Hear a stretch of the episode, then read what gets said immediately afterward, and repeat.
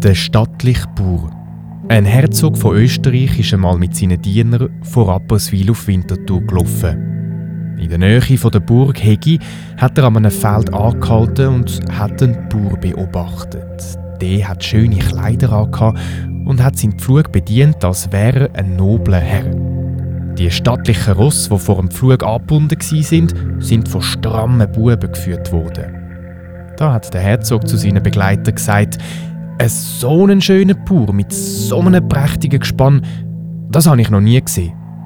Der Hofmeister, der die Gegend kennt, hat dem Herzog erklärt, dass das kein Bauer sei, sondern der Herr von Hegi mit seinen Söhnen. Und sie würden morgen als edle Herren den Herzog in der Stadt besuchen.